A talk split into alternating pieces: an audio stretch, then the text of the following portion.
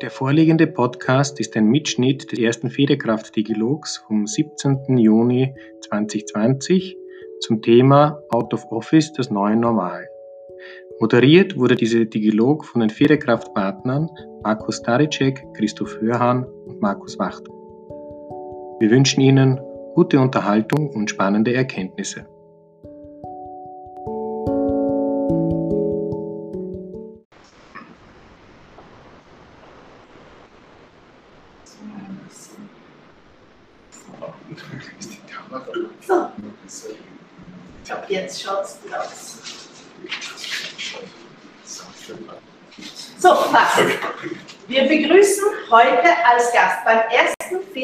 Federkraft-Dialog im Millennium Tower Herr Herbert Schweiger, Geschäftsführer der Wiener Volksvorschule.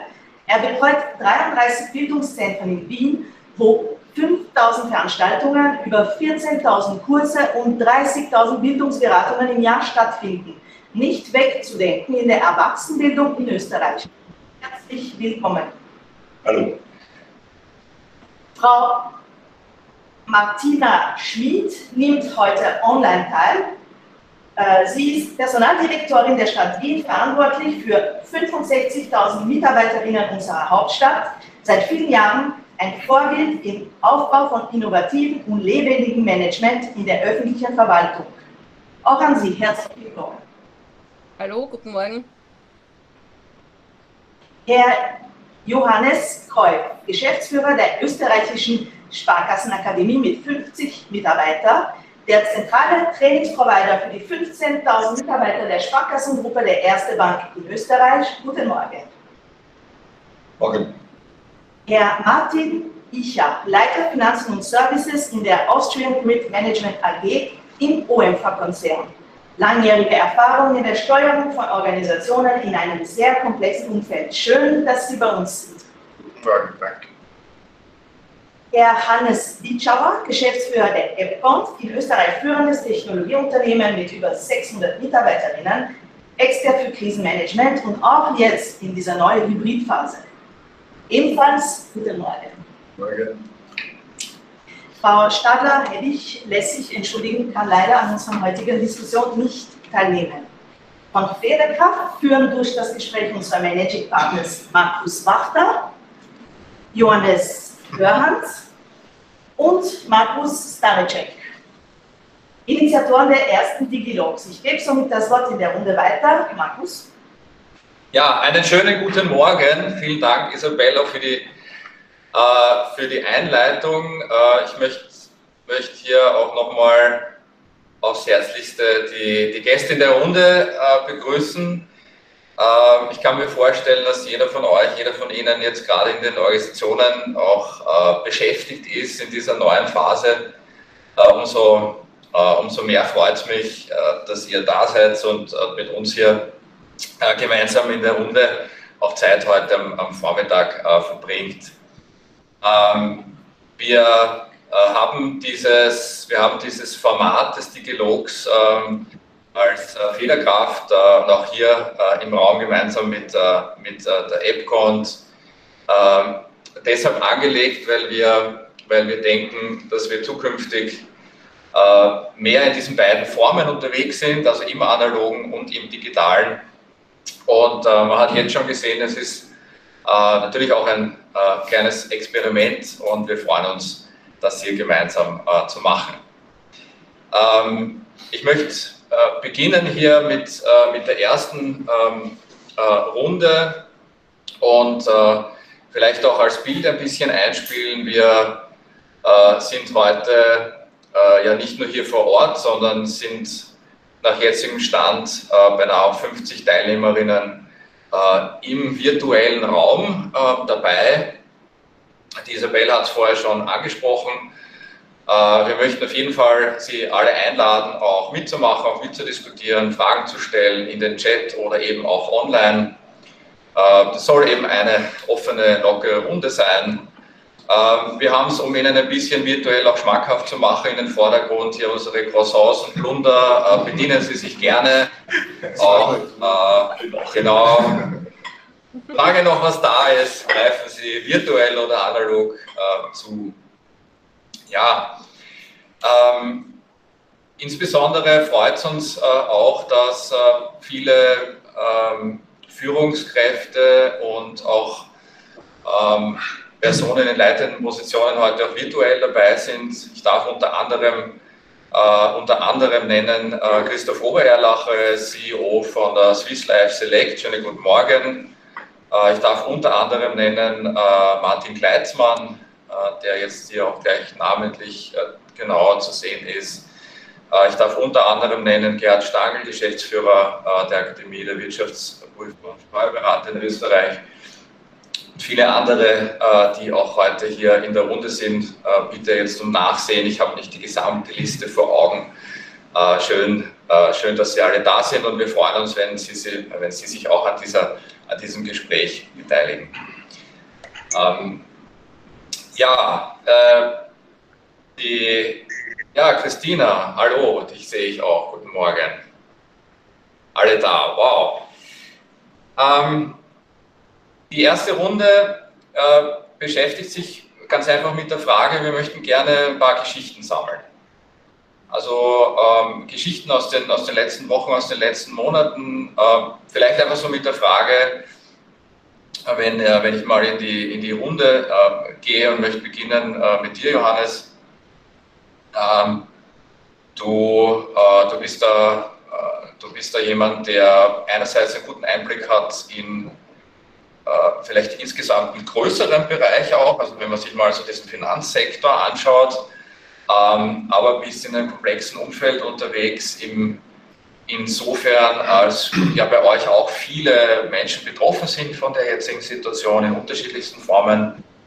Ähm, vielleicht, dass du uns mal so einen Einblick äh, gibst, was war denn so äh, die größte Herausforderung für euch und äh, gerne auch für dich persönlich äh, in, in, dieser, in dieser Top-Funktion eurer Organisation?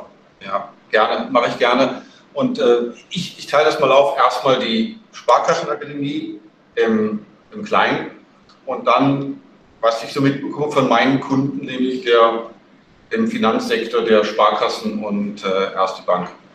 Ähm, was bei uns zum Glück kein großes Thema war, um das erstmal zu sagen, war die Umschalten von einem Tag auf den anderen zu 100% Homeoffice. Alle gute Ausstattung, Homeoffice sind wir gewohnt gewesen, zwei Tage die Woche haben wir das vorher schon gemacht.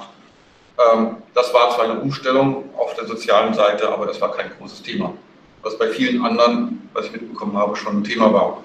Ähm, und die, die, die große Herausforderung war erstmal, die erste Angst zu nehmen. Ähm, nämlich zu sagen, euer Job ist sicher. Und ihr habt eine ganz, wir haben eine ganz wichtige Rolle als Akademie, die Sparkassen und Erste Bank-Mitarbeiter weiter zu unterstützen mit Ausbildung.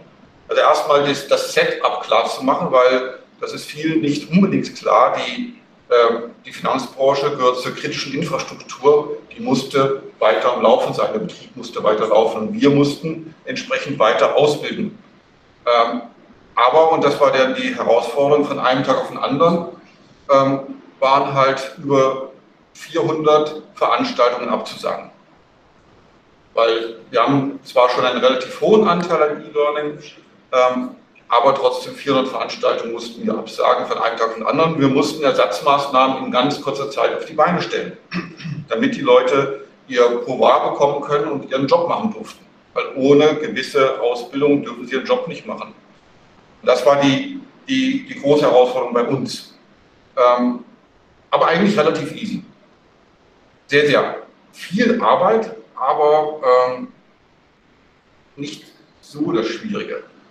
Wenn ich das sehe im, im Bankenbereich, wie gesagt, da war das große Thema, die Leute mussten weiter zur Arbeit gehen, die mussten in die Filialen gehen und denen ein Gefühl der Sicherheit zu vermitteln, dass man an sie denkt, dass man sie mitnimmt. Das war, glaube ich, da die große Herausforderung, auch zu sagen, welche Botschaften gibt man, welche Entscheidungen trifft man auf sehr unsicheren Füßen.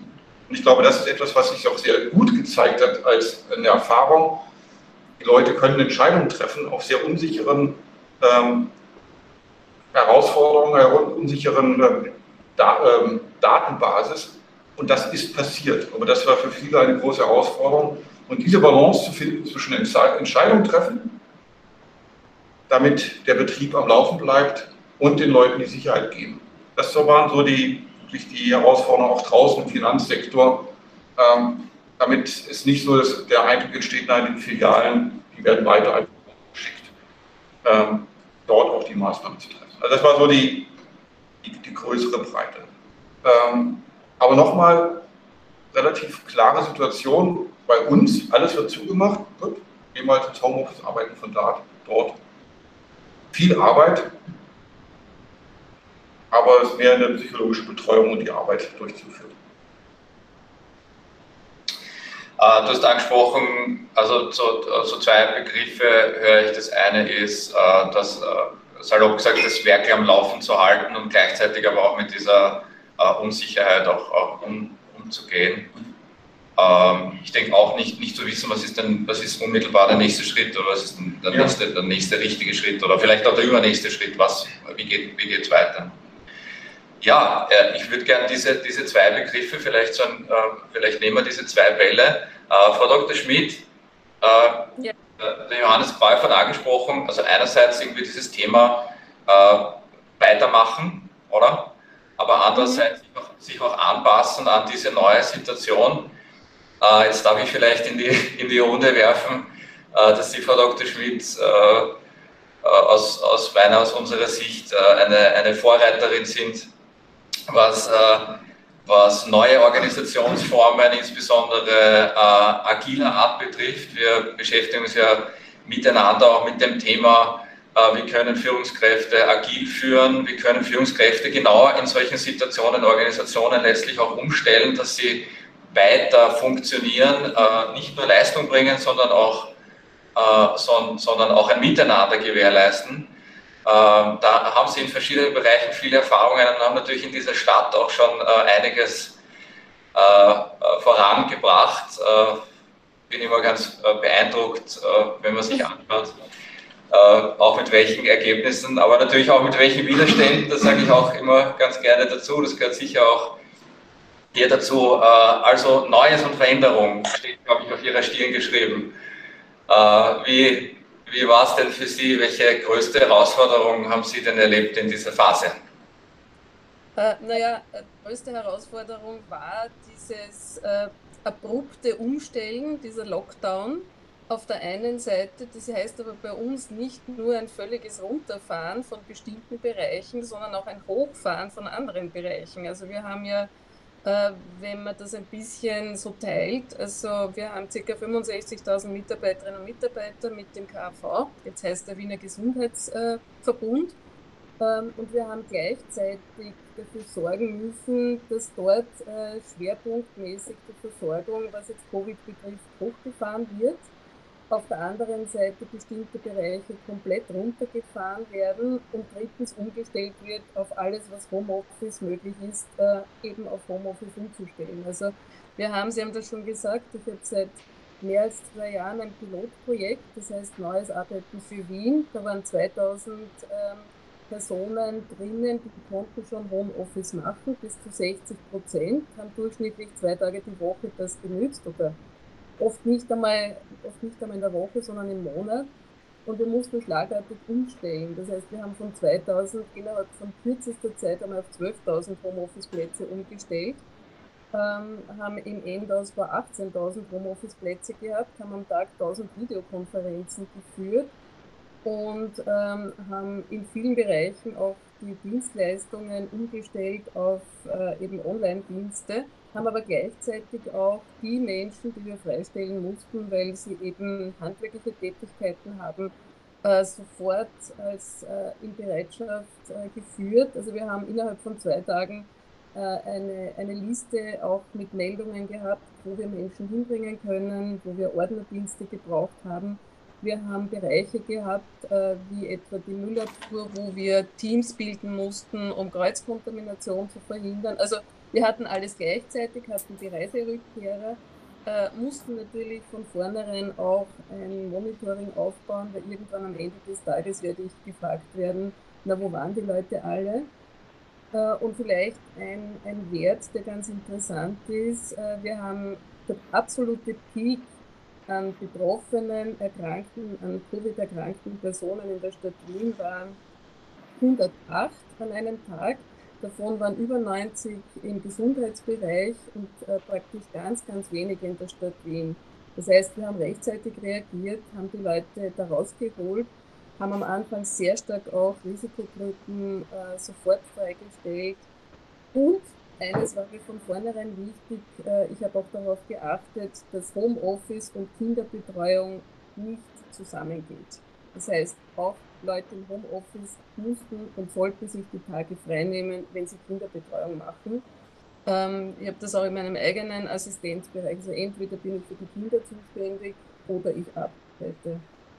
Also das war mir auch ganz wichtig äh, und das hat wirklich gut funktioniert. Ich habe vor kurzem meinen Revisionschef gefragt, wie es mit den Beschwerden ausschaut und er sagt, äh, gerade einmal in homöopathischen Dosen. Das heißt, wir haben weiter funktioniert, haben Bescheide herausgegeben, haben Berichte herausgegeben, haben Erledigungen gemacht, haben äh, zig E-Learnings gemacht. Also unglaublich, was da passiert ist. Und das wirklich in einem hohen Grad der Selbstorganisation.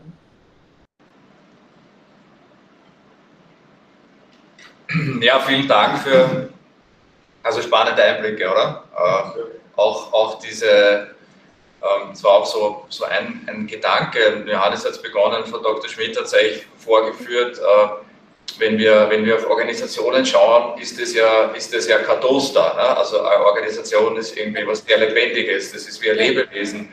Äh, und, und, und plötzlich äh, kommt also ein großes Lebewesen in eine, in eine andere, äh, in, eine, in eine, so eine Veränderungsphase hinein. Ja? Das erleben wir ja oft auch in Organisationsentwicklungsprogrammen oder, oder, oder Prozessen. Ähm, und ich möchte gern auch äh, vielleicht so einen Begriff als Ball wieder versuchen weiterzuspielen, wenn Sie erlauben, äh, Frau Dr. Schmidt, nämlich ähm, das, äh, das, Thema, das Thema Führung an der Stelle. Sie haben das, äh, bin ich angesprochen, haben auch gesagt, ähm, da geht es schon auch um äh, äh, um ein Mindset, um einen Wert. Das war der Begriff, den Sie gesagt haben, äh, wie wir führen. Und Sie haben Entscheidungen getroffen. Sie haben als Beispiel gesagt, das Thema Homeoffice und Kinderbetreuung. Also es gilt auch immer, Entscheidungen zu treffen. Ich möchte den, den Ball äh, praktisch auffangen und an den, an den Herbert Schweiger weiterspielen. Ähm, ich habe dich, hab dich kennengelernt als leidenschaftliche Führungskraft. Ähm, ich glaube, du hast ein gutes Verständnis von, äh, von Organisation, weil du schon sehr lange in dem Bereich bist. Äh, du kennst, äh, also glaube ich, jeden bei dir, obwohl das so, ein, so eine Riesenkiste ist, natürlich persönlich. So, so kommt es mir zumindest vor. Ähm, wie ist es dir, wie ist es dir als, als, als Spitze dieser, dieser Organisation der Wiener Volkshochschulen? Denn, denn aus der Führung herausgegangen? Also was war, was war da für dich auch äh, persönlich, man spürt es ja, das macht ja was mit einem, was war für dich äh, persönlich leidenschaftlich ähm, ähm, da, da etwas, was, äh, was du noch in 10, 15 Jahren als Geschichte erzählen kannst? Also ich bin prinzipiell leidenschaftlich, aber äh, man muss schon sagen, was in der Situation das Besondere war, ist, dass viele Entscheidungen kannst du strategisch vorbereiten. Ne? Du kannst planen, du kannst darüber nachdenken, es war aber in der Phase war nicht möglich, vieles nachzudenken und lange darüber zu diskutieren. Das ist gerade in einer Bildungsorganisation ist ein bisschen schwierig, wenn man plötzlich keine Zeit mehr hat zum Diskutieren über die Dinge. Äh, weil wir hatten einen absoluten Shutdown, wir mussten schließen, also wir durften keine Kurse mehr machen, vor nichts. Äh, innerhalb von einem Tag gingen die Leute auf Homeoffice. Wir hatten auch Kurzarbeit, weil wir viele Mitarbeiterinnen haben, die nicht im Office sind, sondern, was weiß ich, Haustechniker sind und dergleichen gar nichts mehr zu tun hatten und wir auch nicht wussten, was wir denen tun lassen sollten. Ähm, ähm, das war schon, weil es so schnell gehen musste und da musste man einfach sagen, hopp oder trop. Ja? Ähm, das war schon eine Herausforderung, äh, das war das Besondere was das andere Besondere war, dass ich, man erkennen musste, dass die Organisation in dieser Krise extrem gut funktioniert hat. Weil diese Krise irgendwie mehr geschweißt hat als vieles andere. Ähm, ähm, gerade am Höhepunkt, ganz am Anfang, ja, war es unheimlich wichtig, dass die Leute auch anerkannt haben, dass sie jetzt schnell und schnell fallen müssen. Ja. Äh, es war keine Diskussion, ist sie richtig oder falsch, sondern sie wurden gefällt. Ja. Die Verantwortung lagen da in dem Fall bei mir. Jetzt geht das Ganze wieder in eine quasi Normalität über, ist noch nicht ganz normal, da immer Entscheidungen relativ rasch zu treffen sind und auch mitunter einfach ohne lange Diskussionen zu treffen. Das ist vielleicht auch ein bisschen Worte für Führungskraft, wenn sie plötzlich, äh, wenn sie gewöhnt ist, mit den Leuten darüber zu diskutieren, plötzlich anders handeln muss. Ja. Aber ich muss sagen, es war für mich eine tolle Herausforderung. Es hat mir auch wirklich in Anführungszeichen Spaß gemacht. Weil, äh, ganz ehrlich, wer kommt schon im Leben in seinem Leben zu solche Situationen? Wie oft kommt man in Und da gilt es, weil Führungskraft ist man nicht nur, wenn man gerade 20 Jahre in der Firma ist oder so, sondern wenn man gewisse Qualitäten haben sollte. Und dann kannst du schauen, was die wirklich oder was die nicht. Ja. Äh, und das war schon auch für mich eine Herausforderung, auszuloten, wie, wie, wie, wie geht es mir jetzt damit. Ja. Das heißt eigentlich, also raus aus dem schönen Wetter segeln. Ich schaue äh, den Christoph Hörhan von uns von der Federkraft an, ein begeisterter Segler, der, der schon, wir versuchen auch immer so dieses Bild zu haben, ich meine, als Führung bei schönem Wetter können wir segeln, ja, das wird uns noch gelingen, aber plötzlich ist was da, Uh, und das, uh, das hat euch nicht umgeworfen. Das die Frage, war es ein Sturm oder eine Flaute? War es ein Sturm oder eine Flaute? Gut, was kommt noch? Genau. Dann kommst du lieber an, wenn du kannst kentern. Das ist, ich glaube, die Frage stellt sich noch immer, ist war es ein Sturm oder war es eine Flaute? wir werden sehen. Also wir haben uns, glaube ich, in der Volkshochschule extrem gut aufgestellt. Wir haben wir sind ja nicht gewohnt gewesen, in großen und breiten äh, Sinne äh, Online-Kurse zum Beispiel zu machen, eigentlich nur in ganz wenigen Ausnahmen. Wir haben 25.000 Kundinnen gehabt, wo wir Kurse abbrechen mussten, plötzlich von einem Tag auf den anderen. Mit zwei, über 2500 Kursleiterinnen und haben innerhalb von fünf Wochen wieder 1000 Kurse reaktiviert in Online. Was auch mutig war von den Teilnehmerinnen. Wir haben die Teilnehmerinnen gefragt, wie es ihnen dabei gegangen ist.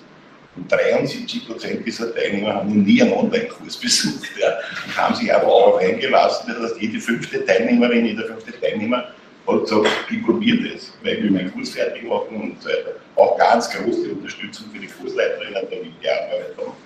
Also da sind wir schon sehr stolz. Und das war, also ich glaube, das war auch so ein ganz, also die Geschichte dahinter äh, für die Wiener Volkshochschule war, dass wir, glaube ich, etwas in fünf Wochen geschafft haben, wo wir uns an ein bis eineinhalb Jahre Zeit nehmen mussten. Äh, die Geschichte hat uns gezeigt, es muss schneller gehen, aber das war schon eine tolle Leistung und da bin ich enorm stolz auf das ganze Team. Ja. Ja, vielen Dank äh, dir, Herbert. Ähm, ich möchte wieder einen Ball nehmen, um im Bild zu bleiben. Und ähm, äh, Isabelle, ich würde dich bitten, dass wir dass wir sozusagen äh, wieder aufs Ganze gehen zu dem äh, Martin, Martin Icher. Also schön, dass du da bist erstmal. Äh, äh wir, wir haben auch schon länger miteinander äh, zu tun in verschiedensten Formen. Und der Herbert hat vorher, finde ich, einen interessanten Punkt angesprochen. Er hat nämlich gesagt, dass wofür, wofür, wofür wir uns sozusagen eineinhalb Jahre Zeit genommen hätten, ist jetzt in so kurzer Zeit gegangen. Äh, da ist implizit ein bisschen das Thema auch digitale Transformation, Digitalisierung, Online-Arbeiten äh, angesprochen. Ähm, ihr seid da vorne dabei äh, in, einer, in einer Organisation, die, ähm, die auf, auf Innovation setzt, auf Unterstützung, auf Kommunikation setzt, auf, viele, viele Kontakte in diesem großen Konzern.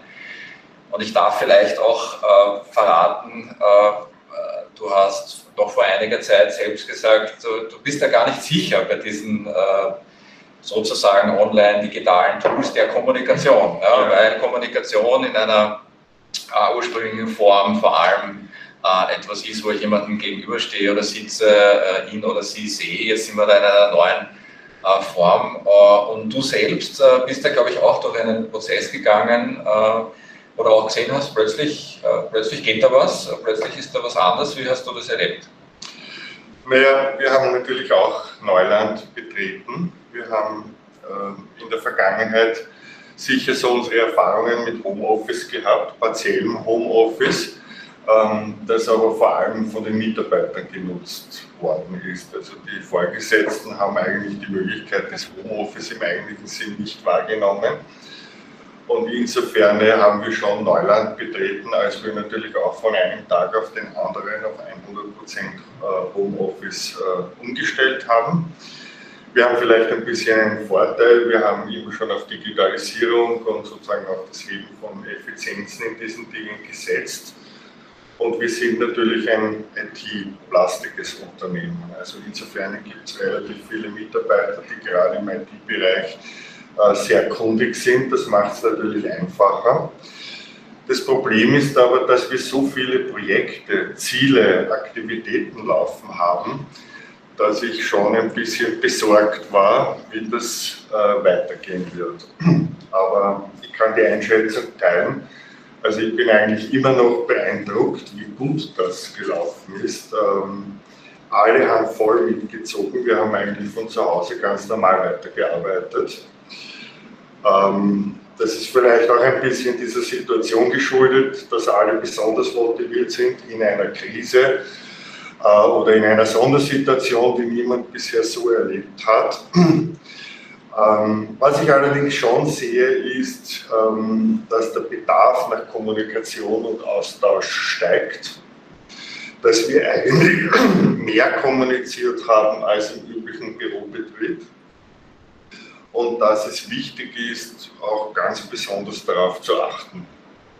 Ähm, aber im Prinzip sind wir total stolz, dass alle Leute das auch aktiv unterstützt haben, sich auch darum gekümmert haben. Ähm, es hängt vielleicht auch ein bisschen immer von der individuellen Familiensituation ab, also mhm. Stichwort Kinderbetreuung, Alter der Kinder, ähm, das ist ja schon gefallen, das hat sicher etwas äh, damit zu tun, wie gut Homeoffice auch wirklich funktioniert. Ähm, ich bleibe dabei, es gibt immer noch ein paar Dinge, die stelle ich mir schwierig vor, das zu Hause zu machen. Aber im Wesentlichen äh, kann man nur ein Kompliment an alle unsere Mitarbeiterinnen und Mitarbeiter aussprechen, äh, wie gut das funktioniert hat. Ja, vielen Dank. Ja, ähm, äh, du hast auch das Thema Technologie angesprochen. Da möchte ich, möchte ich äh, jetzt noch so für diese erste Runde da, da versuchen, einen, einen Punkt auch noch zu setzen. Hannes, äh, wir, wir kennen uns auch schon jetzt eine Zeit lang und ähm, ich habe die, ich habe, äh, oder wir selbst haben vielleicht so die Erfahrung gemacht, äh, wenn man sich Veränderungsprojekte anschaut, dann könnte man, äh, oder Organisationen, die so in Veränderungen sind, dann könnte man die vielleicht auf zwei Beine stellen. Als Bild vielleicht, das eine Bein ist die Organisation, das andere Bein ist die Technologie. Ähm, und es ist, es ist doch so, dass diese beiden Dinge zusammengehören. Du kannst nicht einfach nur neue Technologie wo reinsetzen und glauben, das funktioniert auch gleich. Also die Organisation muss irgendwie mal nachrufen, muss irgendwie mal sagen, da ändern wir auch was, um das zu äh, um, um das alles zu bewerkstelligen. Großes Thema bei digitaler Transformation, wo ihr viel auch macht. Äh, jetzt ist, glaube ich, in der Krise eine Phase eingetreten, wo zack, die, die Technologie wirklich gefordert war. Also es äh, war wahrscheinlich gar nicht so, dass man da lang gebraucht hat zu sagen, da müssen wir jetzt machen, brauchen wir jetzt äh, wie siehst du diese, diese Verbindung ja, zwischen Technologie und, auch, und Organisation und was war da äh, gerade in eurem Bereich, das ist jetzt ein großes Technologieunternehmen, ähm, hier mit äh, vielen großen äh, Kundinnensystemen, was war da für dich und auch für die Kundinnen vielleicht eine große Herausforderung? Ja, danke. Ähm, hätten wir es, weiß nicht, Digitalisierungsenabler große Probleme gehabt mit der Umstellung, glaube ich, hätten unsere Hausaufgaben sehr schlecht gemacht. Also technisch, das soll jetzt nicht Lobhudeln sein, haben wir sicher kein Problem gehabt, weil wir über die letzten Jahre schon in der Cloud waren. Jeder Mitarbeiter oder Mitarbeiterin mit als Roadrunner ausgestattet mit Technologie von überall aus arbeiten kann. Äh, die Herausforderung war für uns sehr stark, eben das Organisatorische, auch das richtige Maß an, an, Kommunikation zu finden. Ja? Und zwar so, dass es nicht aktionistisch wird. Ja? Wir erinnern uns an sehr viele Pressekonferenzen, wo, glaube ich, jeder die ersten Pressekonferenzen im Fernsehen noch angeschaut hat und dann irgendwann ja, nach zwei Wochen hat man halt nicht mehr jede angesehen und genauso war es halt bei uns auch unser Kommunikationsstil zu den Mitarbeiterinnen ganz gefordert. Schreiben wir zu viel oder kommunizieren wir zu viel, dann wirkt es aktionistisch. Ist es zu wenig, dann, dann fehlt auch Leadership. Und ich glaube, das war die größte Herausforderung hier, gutes Maß aus Newslettern, Veranstaltungen, QA, interaktiven Beiträgen, Chatmöglichkeiten, äh, Ventilen, äh, Veranstaltungen zu bieten, alle online, damit sich alle in ihrer Phase abgeholt gefunden haben. Das war sehr, sehr schwierig. Wir haben eine tolle Online-Weinkost gehabt. Ich verrate gerne mehr über dieses Format. 115 Teilnehmer. Es gibt manche, die wollen keine andere Weinkost mehr machen. Also es ist komplett in die falsche Richtung gegangen, dieser, dieser Schritt. Aber Spaß beiseite, das war die große Herausforderung. Das andere für uns war, auch ein bisschen Geduld zu haben. Ja, wir haben natürlich viele Kunden gehabt, die gesagt haben, es ist nett, wenn Sie auf eure Projekte wartet und gleich wieder weiter tun wollt, aber wir müssen mal VPN-Infrastrukturen hochziehen, wir müssen einmal äh, in, selber in dieses Homeoffice kommen und ihr als äh, ja, Outsourcing-Partner stellt sich bitte hinten an. Also für uns war das ein bisschen auch eine Geduldsprobe die ersten zwei Wochen, aber auch da großes Lob einerseits an alle unsere Kunden und auch an alle Mitarbeiter. Nach dieser ersten Schockphase, glaube ich, ist dann auch jeder wieder zurückgekommen und hat sich organisiert und, und äh, hat sich großteils auch agil organisiert ja, und, und äh, Wege gefunden, diese neuen äh, Werkzeuge, die am Anfang vielleicht sogar missbräuchlich verwendet wurden, weil jeder für jeden unter Anführungszeichen Schaß äh, äh, Telefonkonferenz mit Video gemacht, dann auch wieder zurückgegangen ist und gesagt hat, da braucht man vielleicht jetzt nicht unbedingt ein Video dafür, ja, oder, oder einen zweistündigen Termin, weil wir draufgekommen sind, dass man in, in Online-Besprechungen vielleicht in 30 Minuten schneller fertig waren als früher in einer Stunde, wo es zuerst einmal schnell geführt worden ist, dann über, über weite Teile der Besprechung. Das waren so ein bisschen, bisschen unsere Learnings, also diese Geduld, dann das Soziale der Kind äh, dazu und äh, dann halt auch dieses richtige Maß äh, an, an richtiger Kommunikation und Intensität, dass es nicht zu viel und nicht zu wenig ist. Okay. Ja, glaube ich mal so eine, äh, eine, eine Runde, um, um eine Übersicht auch zu, zu schaffen untereinander, aber natürlich auch äh, Ihnen, euch gegenüber, die, äh, die hier so zahlreich virtuell äh, dabei sind.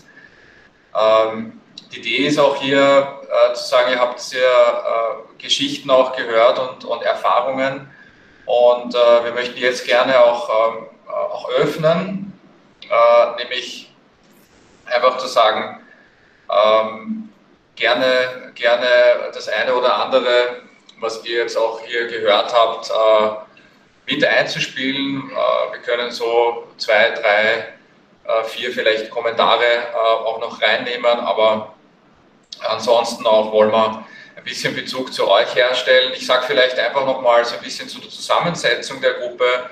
Ähm, sind äh, viele äh, Kolleginnen aus den Unternehmen, also aus äh, den Wiener Volkshochschulen hier auch online, aus der AGGM, ähm, von dir, Johannes, aus der S-Akademie, ähm, von dir, ja, Hannes auch. Also das heißt, so ein bisschen vielleicht, dass wir ein, zwei, drei, vier Gesprächspunkte auch gerne mit hineinnehmen und äh, dann in den nächsten Blick gehen ähm, mit äh, Markus Wachter, der, äh, der hier auch auf das East schaut und auf die Herausforderungen, äh, die da jetzt auch äh, sozusagen kommen.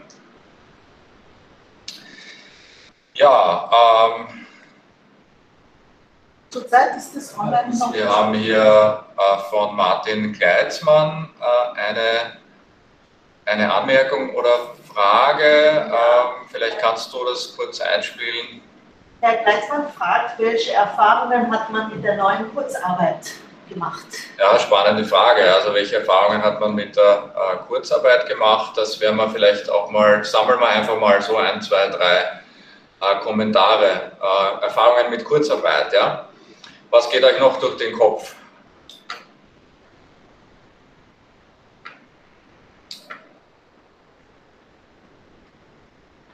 Also einmal Erfahrungen äh, Kurzarbeit. Ähm, vielleicht darf ich an der Stelle auch einfach mal nur versuchen, weil ich habe vorher gesehen, äh, Herr Obererlacher, Sie sind ja da, gell? Ich ihn? Ja, bin ich, bin ich. Genau. Hallo. Hallo. Schön, schön, Sie zu sehen. Wir haben hier Sie müssen das von der anderen Seite sehen. Wir haben praktisch einmal uns, einmal Sie, äh, aber natürlich auch nicht immer sichtbar. Also schön, dass, äh, schön, dass Sie sich Zeit genommen haben. Genau. Und äh, ja, genau, jetzt sehen wir Sie wunderbar.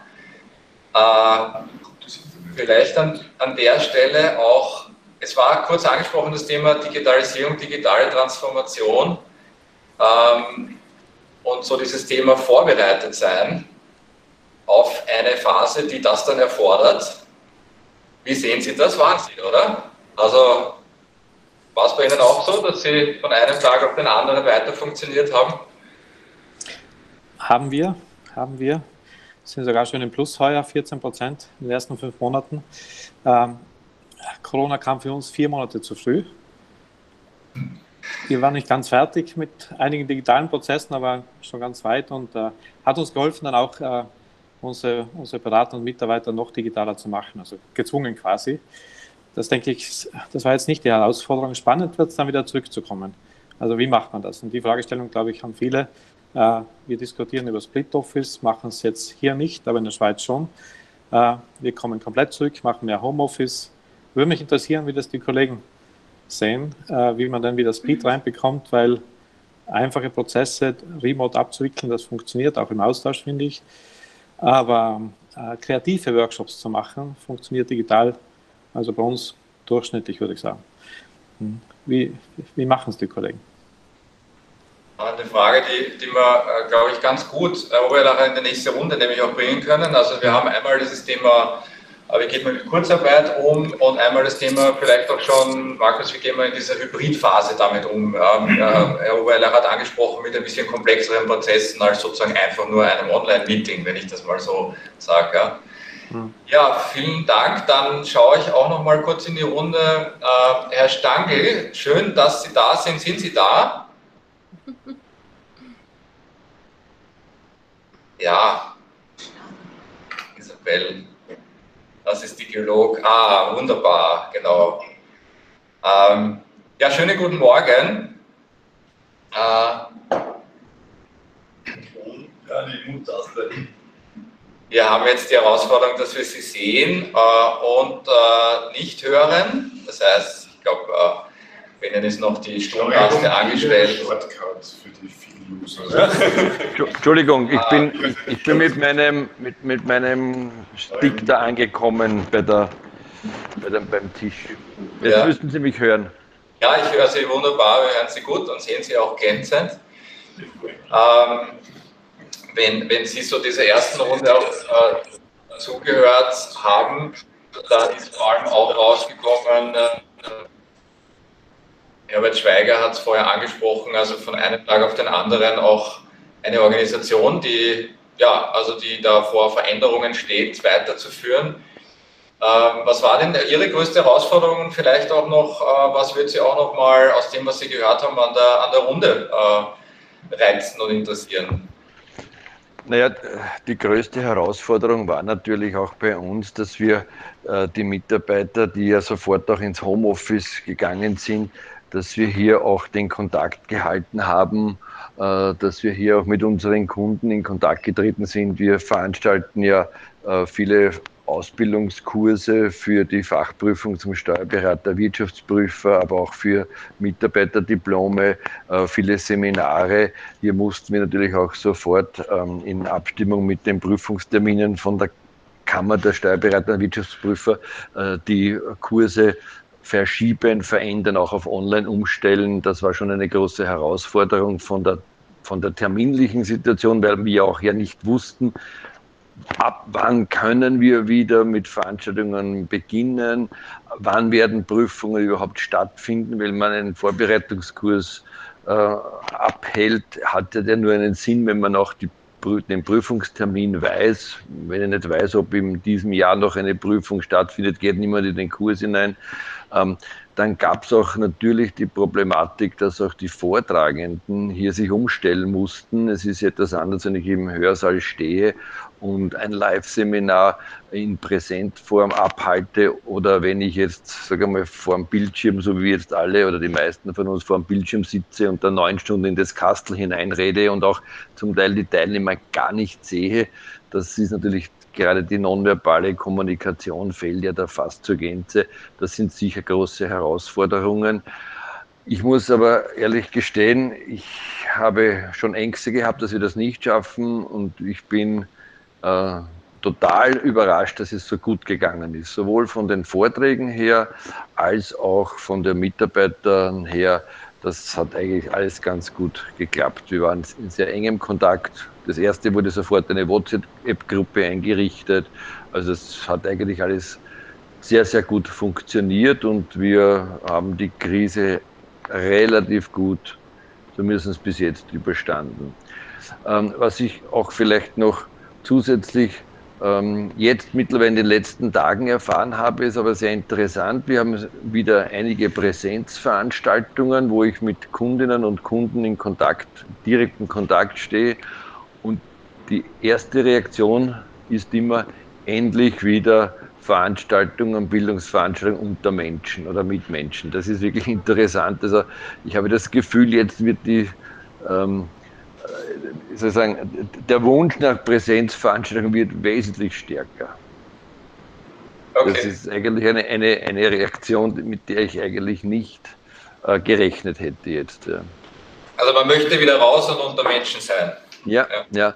Wobei natürlich, man muss das schon natürlich ein bisschen differenzierter sehen. Es gibt Zielgruppen, äh, differenzierte äh, Vorgangsweisen auch bei uns. Bei gewissen Gruppen werden wir weiter sehr stark Online-Veranstaltungen durchführen und bei gewissen werden wir wieder auf Präsenz umstellen komplett. Also das ist sehr differenziert, aber insgesamt ganz äh, trotzdem. Ja. Und natürlich muss ich auch sagen, dass auch die Mitarbeiter wieder nach einer gewissen Zeit froh waren, wieder mal ins Büro kommen zu dürfen. Ja, vielen Dank, äh, Isabel. Zwischenzeitlich haben wir zwei weitere Interventionen aus dem Publikum. Zu einem die Frage nach Work-Life-Balance, die wirklich eine Herausforderung war äh, in dieser Klausurzeiten zu Hause, in dieser Hausarrestphase. Und eine zweite Frage ist, äh, viele Mitarbeiter wünschen zu Hause bleiben und wollen aus dem Homeoffice nicht zurückkehren. Vielleicht als Überleitung zu unserem nächsten Teil. Wie kann man als Unternehmen, als Führungskraft damit umgehen? Sehr gut. Ja, ja. Markus, ich darf dich äh, bitten, wir machen einen kleinen fliegenden Wechsel. Fliegenden Wechsel. Wenn ich deine Metapher gleich mitnehmen darf und den Ball übernehme. Ähm, ja, wir haben uns jetzt äh, auch unterhalten, Sie haben viele Impulse so aus der, aus der Erfahrungswelt mitgebracht der letzten Wochen und Monate. Ähm, ich möchte jetzt gerne den Zoom, das ist ja quasi jetzt auch ein neuer Begriff, der, der neu besetzt worden ist. Ich möchte jetzt gerne äh, in die Gegenwart äh, reinzoomen. Ähm, es ist jetzt so, dass sich viele Mitarbeiter, das ist, glaube ich, auch die Frage, die äh, gerade auch gestellt worden ist, viele Mitarbeiter haben sich über die Zeit ähm, mit diesem Homeoffice äh, gut arrangiert. Um nicht zu sagen, äh, haben wir eine interessante Alternative zur Präsenz äh, am Arbeitsplatz gefunden. damit müssen sich jetzt viele Unternehmen auch beschäftigen. ich würde gerne mit Ihnen wieder beginnen, Herr Greif. Ähm, wie nehmen Sie das momentan wahr? Ähm, ist es bei Ihnen ähnlich? Vielleicht auch bei Ihnen als Person ähnlich? Vielleicht erlauben Sie uns da auch einen kurzen Einblick. wie gehen Sie als Organisation damit um? Ja, es ist genau, genau so, wie es jetzt auch schon beschrieben wurde. Es gibt einige Mitarbeiterinnen oder Mitarbeiter, die sagen, warum soll ich ins Büro zurück? Das hat doch wunderbar funktioniert. Und es hat auch wunderbar funktioniert. Ich muss sagen, was wir vorhin gehört haben, die Meetings liefen disziplinierter ab, konfliktfreier. Es war eigentlich wunderbar. Also es war eine gute Zeit in diese Richtung. Es gibt Leute, die sagen, endlich wieder zurück. Ich halte zu Hause nicht aus. Ich äh, arbeite am Küchentisch mit meinem Laptop und rund, rundherum springen die Kinder. Ich muss zurück und dann gibt es die Leute, die sind in der Mitte und sagen, schön, wenn wir uns mal wiedersehen, aber so häufig muss es auch nicht sein. Ähm, und das ist die Diskussion, die man sich, momentan stellen muss. Ich persönlich sage auch, ich arbeite sehr gut vom Homeoffice, ich bin sehr flexibel, ich habe den Luxus eines Arbeitszimmers, ich habe den Luxus eines Gartens, in dem ich mal hinausgehen kann und äh, Atem holen kann.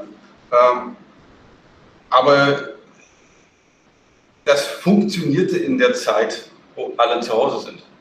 Jetzt kommen wir in diese hybride Zeit hinein. Jetzt sind Leute vor Ort. Wir werden hybride Meetings haben, wo drei, vier Leute vor Ort sitzen, zwei, drei Leute ähm, nicht vor Ort sind, weil wir haben momentan noch die Policy von, dem, von den Büros her, dass nur 50 Prozent der Leute maximal anwesend sein dürfen. Und das wird auch noch auf weiteres so sein. Das heißt, ähm, momentan ist es keine Option, 100 Prozent zurückzukommen. Ähm, und wir als Akademie, wir sagen, wir müssen es jetzt ausprobieren. Und das ist das Schöne. Momentan ist dieses, wir probieren es einfach mal aus und, und adjustieren währenddessen, wo früher die Leute gesagt hätten, na, na, na, da muss man einen Plan hin, da muss es Ansagen geben und so weiter. Nein, ich habe jetzt gesagt, ähm, es gibt zwei Randbedingungen. Die eine Randbedingung ist, 100% Homeoffice ist für uns kein Zukunftsmodell. Und es muss nicht zurück zu dem Alten, weil ich glaube, wir haben viel gelernt, dass es auch besser geht im Homeoffice. Und ich habe den Teams gesagt, lasst uns mal beginnen mit zwei Tagen die Woche. In der Woche, in der wir da sein dürfen. Wir dürfen nur jede zweite Woche da sein. Ähm, und dann schaut, wie es sich entwickelt und adjustiert. Diskutiert im Team, schaut, wie viele Leute sind eure Ansprechpartner, die, die Fachstellen, die Fachexperten, mit denen man sich abstimmen muss, wie funktioniert das. Ähm, wie müsst ihr in der Begleitung von den Präsenzmaßnahmen natürlich da sein. Das wird pro Team unterschiedlich sein. Ich habe dann gesagt, ich erlaube es euch, ganz locker zu sagen, wir probieren es aus und bei den einen wird es vielleicht na, in meinen fünf Teams unterschiedlich sein als in dem anderen Team. Innerhalb des Teams sollte man halbwegs homogen sein. Ähm, und ich glaube, es, es, es wird sich auch einspielen, weil, wenn ich an die, an die Vergangenheit denke, wenn man dort ein hybrides Meeting hatte, vier Leute um den Tisch herum, zwei per Telefon eingewählt, fünf Minuten vor Ende sagt man, da war ja noch jemand am Telefon, hast du auch noch was zu sagen? Es war eine Zweiklassengesellschaft.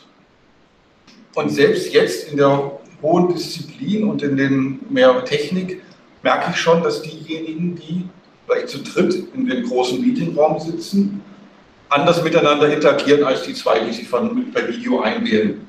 Und das merkt man schon. Deswegen da müssen wir auch akzeptieren, müssen es wieder lernen, was hat die Vorteile.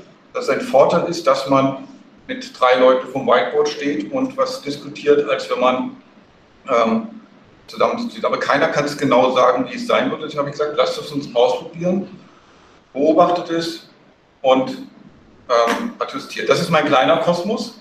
Der große Kosmos, erste Group, macht jetzt eine große Umfrage zusammen mit der Wirtschaftsuniversität als Partner ähm, und befragt alle Mitarbeiter, äh, europaweit 45.000 Mitarbeiter, wie soll die Zukunft aussehen? Was sind eure Erfahrungen, die ihr gemacht habt mit Homeoffice, mit, ähm, äh, auch mit Führung, mit Technik, mit all dem und wie soll es in der Zukunft weitergehen? Wie wolltet ihr das gerne machen als Input? Weil natürlich viele Ideen kommen, brauchen wir noch so viel Bürofläche. Wie ist das mit dem Remote Führen? Was machen wir damit? Also das sind so die, die Gedanken, die man da hat.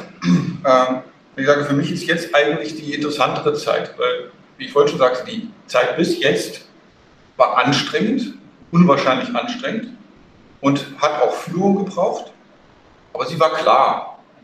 Und jetzt kommen wir in die Phase, die nicht klar ist.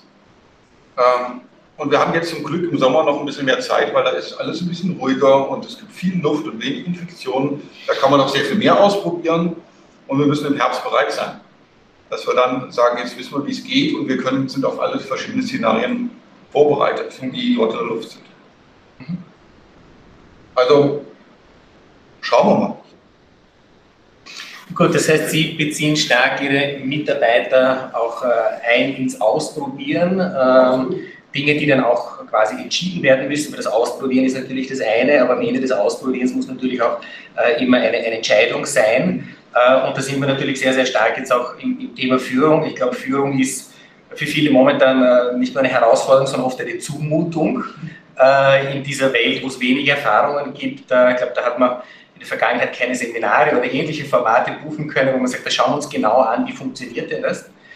Äh, ich möchte jetzt kurz wieder in die, in die digitale Welt schalten zu Frau Dr. Schmidt und das Thema Entscheidung mit ins Gespräch nehmen, weil, wie der Herr Kreuz schon gesagt hat, zu Beginn der Krise war Entscheidung quasi eine Selbstverständlichkeit. Viele Entscheidungen sind akzeptiert worden. Jetzt ist die Übergangsphase und die Übergangsphase, die macht wieder Entscheidungsräume auf, das heißt auch Alternativen.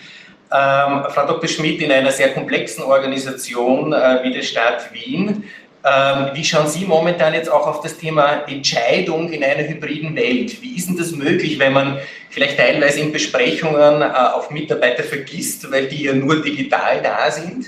Äh, in Entscheidungsprozessen müssen die trotzdem mit dabei sein. Ähm, wie schauen Sie momentan auf, auf das Thema Entscheiden in der, der Post-Corona-Zeit?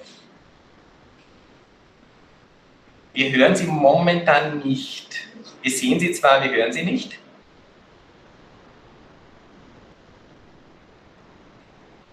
Jetzt, jetzt geht's. Ja, vermutlich. Hm, wir haben Sie. Bin der der Version. Ja, Lippenlesen. Alter Pfadfindertrieb.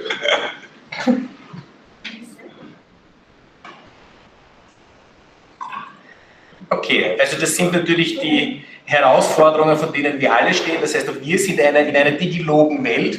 Und ich glaube, diese Erfahrungen äh, haben Sie auch alle gemacht. Ich darf vielleicht die Frage nehmen und sie temporär äh, weitergeben an den Herrn Litschauer.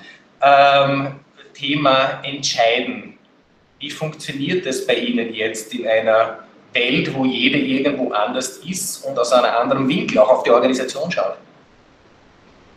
wie gesagt, für uns glaube ich gar nicht so viel schlechter als vorher oder eigentlich um, um gar nichts schlechter als vorher, weil, weil wir es ja gewohnt waren, uns über diese anderen Werkzeuge schon abzustimmen. Was wir vielleicht jetzt so mitnehmen, auch in Gegenwart, ist, dass bei uns, äh, wir versuchen das Gute, das wir jetzt gelernt haben, in den letzten drei Monaten so als, als Standard einzuführen. Ein Beispiel, das sind so ganz kleine Sachen, wenn wir Termine ausmachen untereinander, ist mittlerweile dieser äh, Online-Besprechungsraum Standardeinstellung. Das ist tatsächlich im System so hinterlegt, das war vorher nicht. Ja. Also vorher immer manuell sagen müssen, das ist jetzt ein Online-Termin und das ist jetzt wirklich Standard. Das heißt, wenn wir einen Termin vergibt, ist einmal Standard, das ist einmal Online-Termin und man muss dann schon aktiv sagen, äh, wenn es nicht so ist.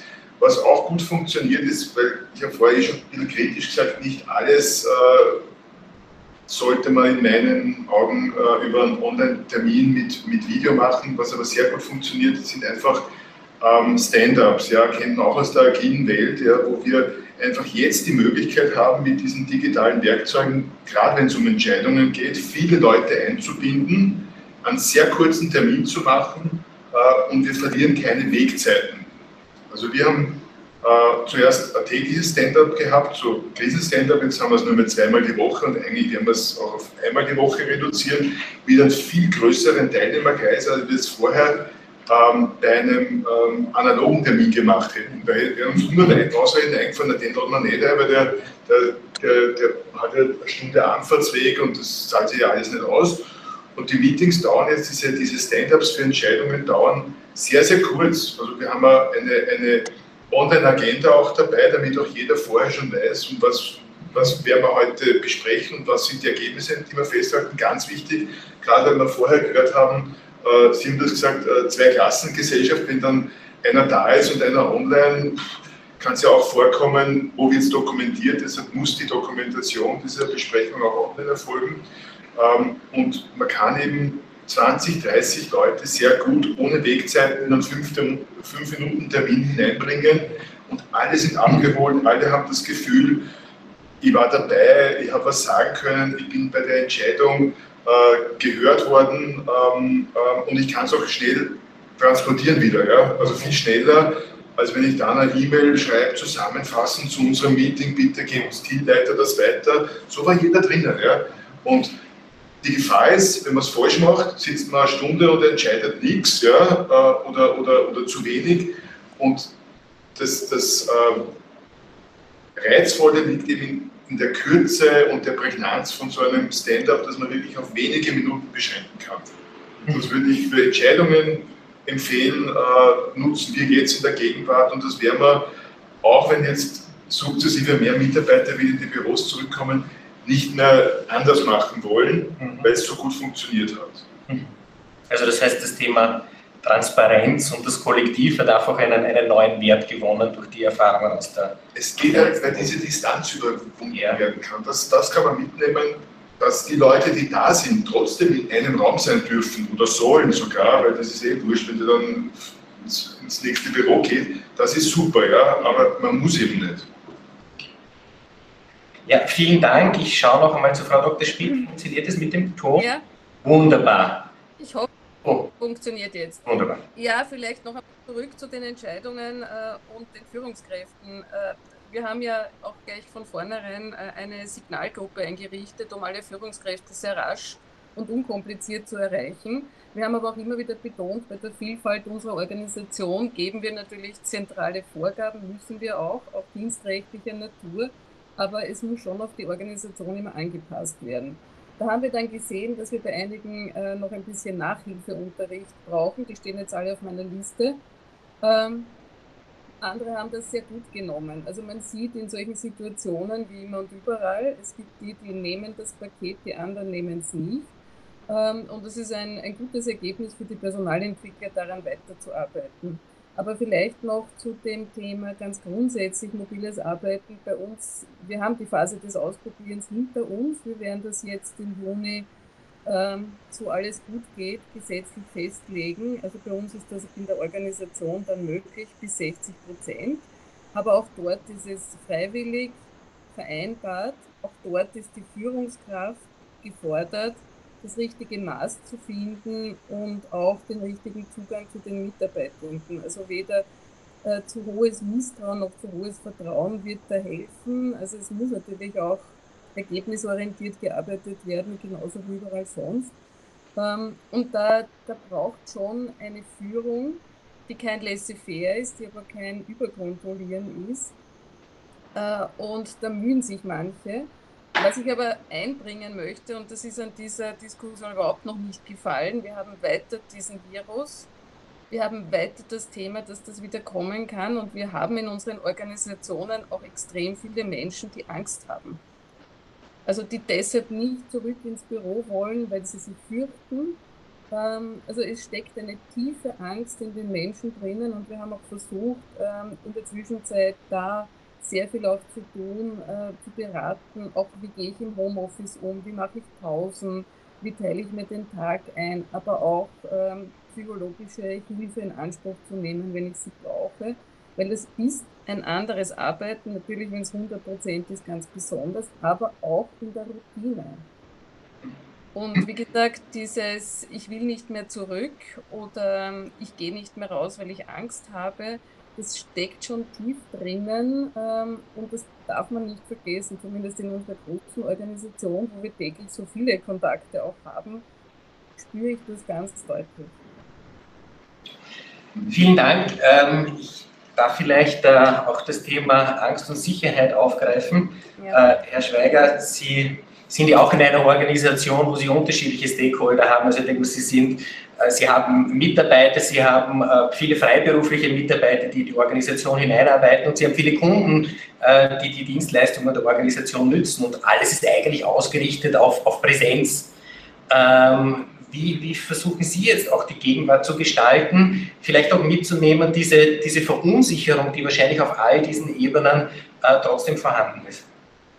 Naja, also es, es ist jetzt eine Zeit, glaube ich, wo man auch, man so ein bisschen agiles Unternehmen denkt, sehr stark in diese Richtung arbeiten kann.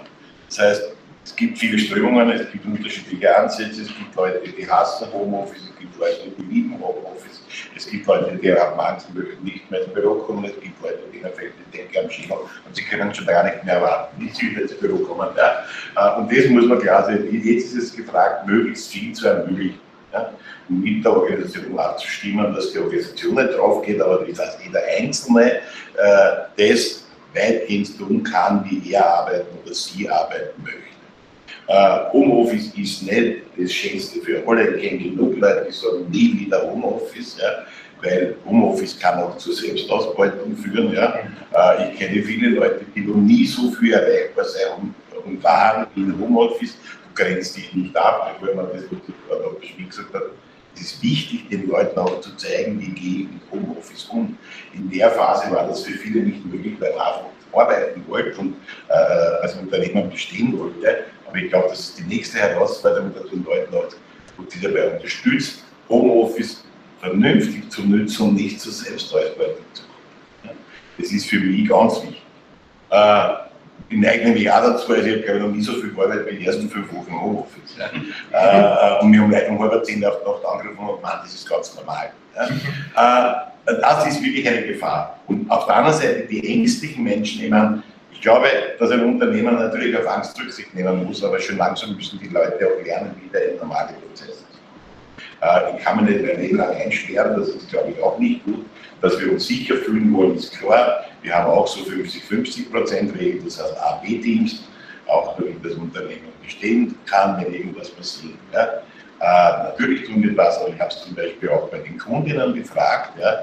Es gibt die Hälfte aller Kundinnen und denke, zwei sogar mehr als 60 Prozent sagen, ich möchte wieder in einen Präsenzkurs. Ja, das ist ja auch unsere Domäne der Verstehengewinner Volkshochschule, ja, weil Lernen was Soziales ist. Aber ein Drittel würde es nicht. Mhm. Und jetzt sind wir halt gefordert, sowohl das eine Drittel, den einen Drittel etwas anzubieten, aber auch den anderen zwei Drittel wieder anzubieten. Und ich glaube, das wird das wirklich Spannende. Und äh, was auch spannend wird, ich glaube, ich habe gesagt, ist, in der ersten Phase war eigentlich viel mehr klar, als wir glaubten. Ja. Äh, darum war es auch relativ rasch für viele abgewiesen. Jetzt sind extrem viele Unklarheiten. Wir wissen nicht, wie unsere Kundinnen reagieren. Wir wissen nicht, wie unsere Mitarbeiterinnen reagieren, äh, sondern wir können nur Einschätzungen treffen. Und ich glaube, deswegen ist es auch wichtig, ein möglichst breites Spektrum an Arbeitsoptionen einzuführen und an Kursoptionen zum Beispiel für unsere Technik. Mhm. Vielen Dank. Ich darf noch zum äh, Herrn Icher switchen.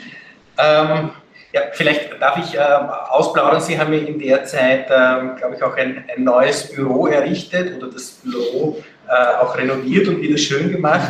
ähm, ist das ein Trigger für die Mitarbeiter, wieder ins Büro zu kommen? Ist die Neugierde da, der Drang? Äh, wie erlebt man das äh, in der AGGM? Naja, wir haben jetzt einfach die Corona-Zeit genutzt, um diesen Umbau über die Bühne zu bringen, damit wir nicht nachher wieder betriebliche Unterbrechung sofort haben. Ähm, aus meiner Sicht ist das ein bisschen eine paradoxe Situation, weil das haben wir auch so erlebt, dass äh, Online-Meetings äh, effizienter sind, die Leute sind freundlicher, es ist zielorientierter, ergebnisorientierter und eigentlich angenehmer, als wenn physische äh, Meetings stattfinden. Ähm, auf der anderen Seite sehe ich schon, ähm, dass die Gefahr äh, hier zu stark auf diese Tools zu setzen, äh, irgendwo in einer Entfremdung äh, liegt, ähm, dass soziale Kontakte reduziert werden und auch die Loyalität zum Arbeitgeber verloren geht. Und zwar nicht in drei Monaten in einer, in einer Sondersituation, sondern wenn das drei Jahre sind und zum neuen Normal wird, dann glaube ich, schaut die Kultur und der Zugang und der Zusammenhalt ganz anders aus. Dort liegt die Gefahr. Und wovor ich mich auch ein bisschen fürchte, ist, dass wir uns gegenseitig anerziehen, dass digitale Kommunikation der Normalfall ist und, und eigentlich der persönliche Austausch ohne Augenkontakt, ohne Körpersprache, ohne Mimik, ohne dieses gegenseitige Wahrnehmen. Und das halte ich für ganz wichtig, dass das verloren geht. Auch für unsere Kinder. Wir leben unseren Kindern vor, dass das ganz normal ist. Und wir leben ohnehin schon in einer Zeit, wo wir in gesellschaftlichen Fragen große Differenzen haben und da sehe ich einen verstärkenden Effekt und da sollte man vorsichtig sein. Okay, gibt es irgendwelche Ansätze, wo Sie sagen, dem, das versuchen Sie jetzt auch zu fördern, so quasi, ich habe gehört, das ist das soziale Element, das einfach auch ein, ein qualitativer Aspekt ist. Ähm, wie, wie, wie Sie das irgendwie auch, auch aussteuern, auch als Führungskraft? Ich glaube, dass das ähm, für Führungskräfte eine zusätzliche Aufgabe ist, dass sie auf diese Dinge besonders achten müssen. Also das ist überhaupt keine Frage, dass E-Mails, Telefonate, äh, elektronischer Austausch aller Art massiv gestiegen ist bei einigen, nämlich die, die die Umschlagplätze in ihren Organisationen sind und die auch die Aufgabe wahrnehmen, darauf zu achten, dass dieser Austausch weiter stattfindet. Okay. Ja, vielen Dank. Äh, ich schaue zur Isabel. Gibt es äh, an dieser Stelle irgendwelche Fragen, die im letzten Blog neu sind? Es gab zwischenzeitlich ein paar Fragen, die wurden äh, weitgehend beantwortet. Ich nehme sie nur kurz durch für ja. alle. Also Rückkehr aus Homeoffice, Learning für Führen auf Distanz, Work-Life-Balance haben wir angesprochen. Eine neue, ein neues Verständnis für Führung haben wir auch äh, angesprochen. Äh, und die nächste Frage, die gestellt worden ist, ist, äh, wie können wir dafür sorgen, dass äh, Veränderungen, die als positiv wahrgenommen werden, nachhaltig sind? Okay. Vielleicht, dass wir diese Frage noch aufgreifen. Es geht hier um die, um die Nachhaltigkeit, wobei ich dazu sagen muss, Christoph, das wäre jetzt eher auch schon dein Blog, wo es eher in diesen, diesen Zukunftsfokus geht. Ähm, ich würde den Ball jetzt gerne an dich weitergeben und ja, schauen, was die Zukunft bringt. Prima, blicken wir in die Zukunft, das ist immer ganz gut. Geht auch hier sehr schön vom Epcot Tower aus. Wir haben einen wunderschönen Blick für äh, alle zu Hause. Ihr seht da die Berge. Äh, wir schauen hier über Wien äh, aus dem 36. Stock. Ich glaube, Sie schon noch und schauen natürlich ganz gerne ein bisschen in die Zukunft. Ähm, aber bekanntlich ist es nicht schlechter, auch die Gegenwart und die Vergangenheit im Blick zu haben, wenn man in die Zukunft schaut. Und darum äh, würde ganz gerne auch ein bisschen die Tatsache da in den Raum rücken, dass das ja nicht alles nur so lustig war. Also wir sind hier auch eine Runde von äh, erfolgreichen Unternehmenskapitäninnen und äh, Kapitänen aber bekanntlich geht es nicht allen da draußen so gut mit äh, Corona und alles, was mit uns gemacht hat. Äh, darum würde ich gerne die Frage, die da noch im Raum steht, von Martin Gleitzmann aufgreifen. Was gibt es denn für Erfahrungen mit der Kurzarbeit? Erst einmal hier in der Runde, gibt es jemanden hier, der Kurzarbeit im Unternehmen anwendet? Im Vereine anwendet? Ja, also ich sehe, Herr Schweiger in der, in der Volkshochschule, ihr habt Kurzarbeit äh, laufen oder umgesetzt? Wie, wie, wie, waren denn da die Erfahrungen oder wie, wie naja, überhaupt? Es ist ein neues Instrument, eine neue Situation. Gab ja nicht nur Applaus dafür, auch von der, von der Umsetzung allgemein. Wie, wie habt ihr das erlebt?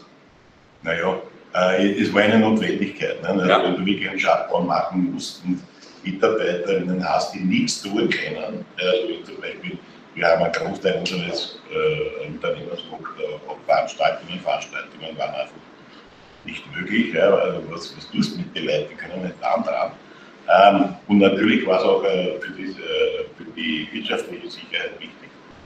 Aber äh, wie, also ich bin kein Fan von einer Verlängerung. Ja. Mhm. Also ich glaube, dass es wichtig ist, dass man als Unternehmer wieder ins Arbeiten kommt. Ich kenne aber auch kleinere Unternehmen speziell, die glauben, Kurzarbeit ist die neue Verdienstmöglichkeit. Mhm. äh, in die, die Hände in den Schoß legen und nichts tun ist äh, mehr Erlöse als zu arbeiten in der Situation manchmal, weil man nicht weiß, was kommt, ja, wie die Kundinnen reagieren. Der Auffassung bin ich nicht. Unsere Leute freuen sich auch, wenn sie wiederkommen dürfen. Mhm. Äh, was die Angst war, dass die soziale Komponente da stärker wirkt, weil wen trifft es in der Regel? In der Regel trifft es Kurzarbeit oft kleineren, unter Anführungszeichen. Also zum Beispiel Reinigungskräfte, zum Beispiel Haustechniker, solche Leute. Mhm. Das Management wird selten betroffen davon, das muss man sagen. Das heißt, die Gutverdiener müssen nicht auf 20 Prozent ihres Gehaltes verzichten. Ja? Äh, und äh, das ist schon eine eigenartige Situation gewesen und diese Leute freuen sich auch wieder kommen zu dürfen. Aber was nicht passiert ist, oder nur sehr wenig, weil wir haben ja auch Unterstützungsangebote gemacht, äh, war die soziale Komponente bei Arbeiten kostet auch Geld. Das heißt, wenn man die Arbeit fährt und dann braucht man auch Geld dafür, man muss sich was zum Mittagessen kaufen und und und. Der Weizen braucht man das mit dem Geld. Und kaum haben sie sich auch keins gekauft, großteils auch ich nicht zum Beispiel, weil ich eigentlich gewusst habe, wofür, mhm. weil ausgehen war ja nicht gestanden. Ja. Das heißt, das war zum Glück, aber das könnte jetzt kippen, also wer jetzt verlängert wird, die nächsten drei Monate. Da wird es dann sozial dramatisch, glaube ich. Und ich glaube, es ist, man darf nicht den Irrtum verfallen, dass Kurzarbeit ein Ersatz für Arbeit ist in dem Sinn nämlich für das Unternehmen. Die Unternehmen müssen wieder ins Arbeiten kommen. Sie haben eine Leistung zu bringen. Wir als, als Volkshochschule haben einen Auftrag der Stadt Wien, den möchten wir auch erfüllen. Das heißt, die Leute, ich habe das Interesse, dass die Leute wieder zurückkehren und wir einfach die Dinge wieder voll hochfahren, aber anders.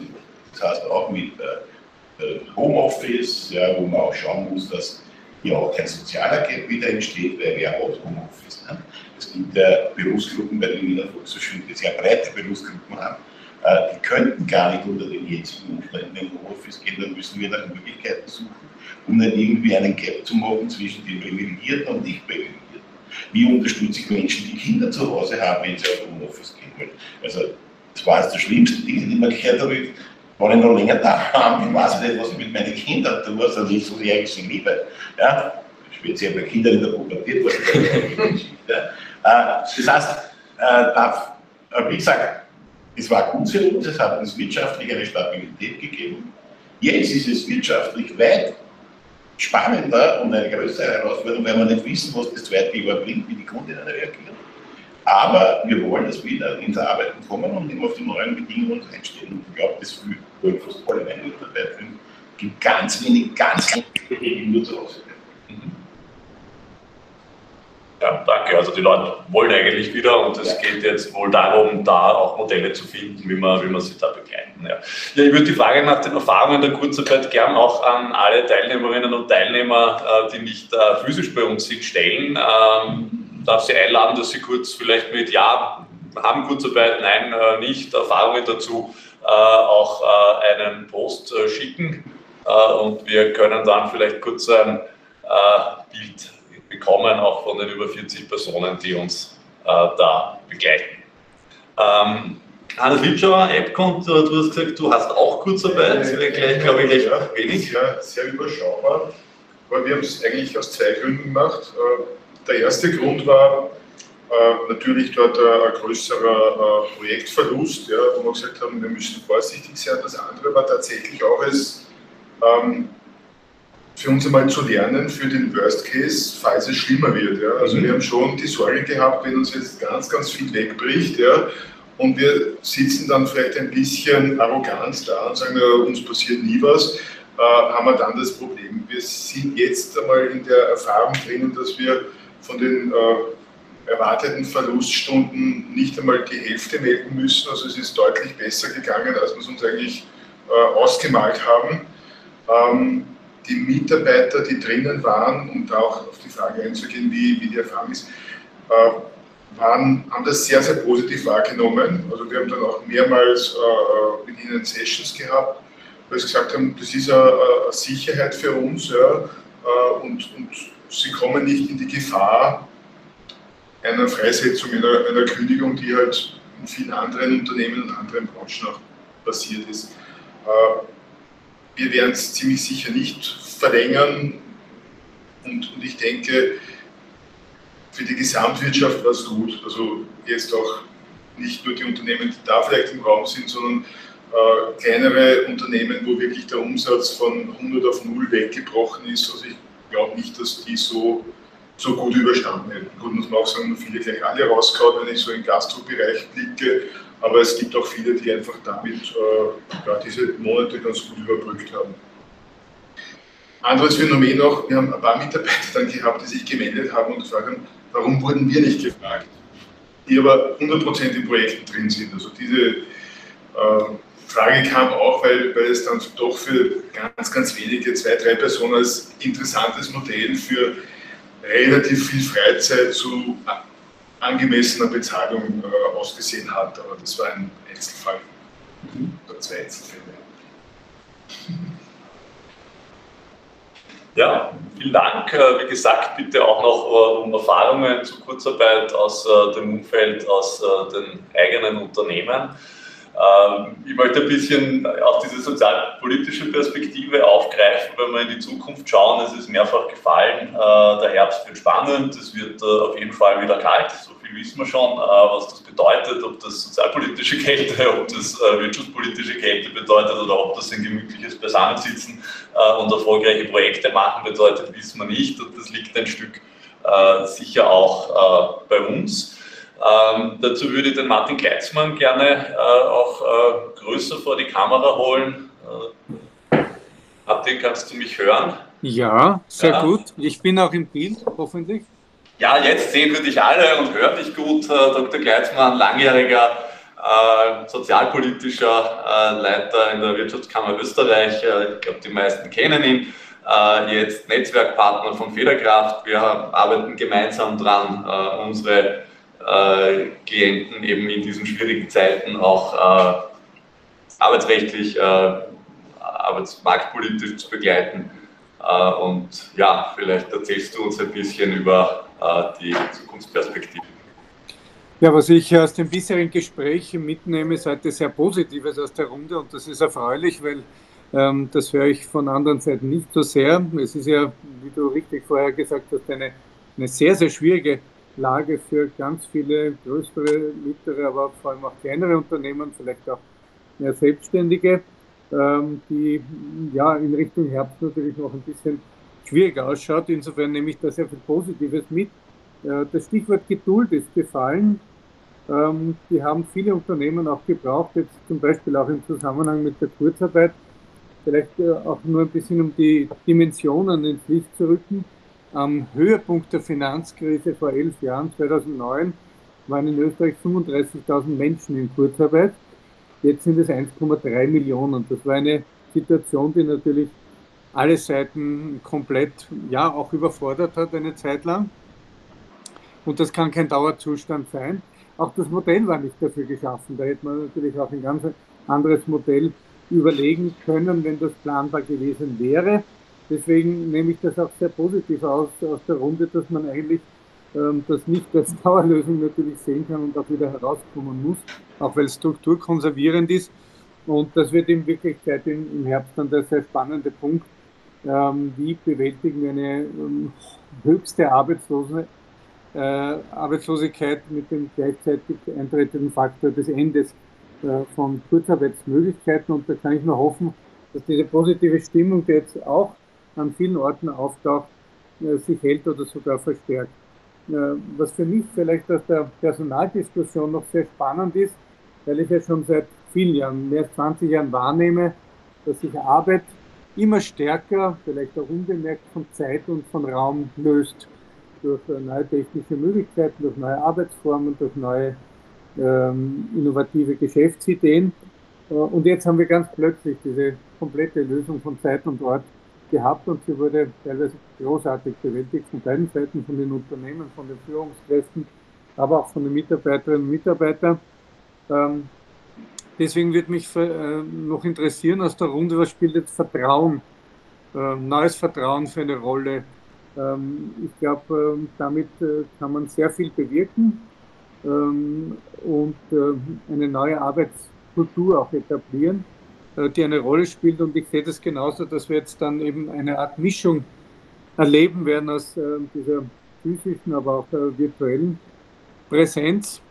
Und das wäre für mich noch interessant aus der Runde, wie, wie sind jetzt die Pläne in den Unternehmen hier weiter vorzugehen. Es hat sich viel verändert und kann man diesen Schwung, und ich habe da sehr viel Positives vorhin gehört, mitnehmen und sagen, ja, wir haben jetzt eine neue Arbeitskultur, die sich auf ähm, die Mitarbeiterschaft, aber auch auf die Kunden äh, durchaus auswirken wird. Also insofern eine enorm äh, spannende Zeit und vielleicht noch ein letzter Aspekt. In einer Umfrage der letzten Tage haben über zwei Drittel der Unternehmen gesagt, dass der Fachkräftemangel, den wir vorher so beklagen mussten, bleibt. Das heißt, dass es wird weiterhin auch für viele Unternehmen schwierig sein, die richtigen Mitarbeiterinnen und Mitarbeiter zu finden. Äh, und zwar genau in den kritischen Bereichen, die vorher auch schon gekannt haben. Also vom IT-Bereich bis zu den Pflegekräften spannt sich da der Bogen. Aber wie gesagt, äh, viele spannende Fragen stehen da im Raum und ähm, was ich heute mitnehme, ist sehr viel Positives, wie man diese ganz schwierige Situation sehr, sehr schnell großartig bewältigt hat. Ja, vielen Dank und das ist ja auch sehr, sehr positiv. Äh, das äh, hat die Runde bisher schon gezeigt.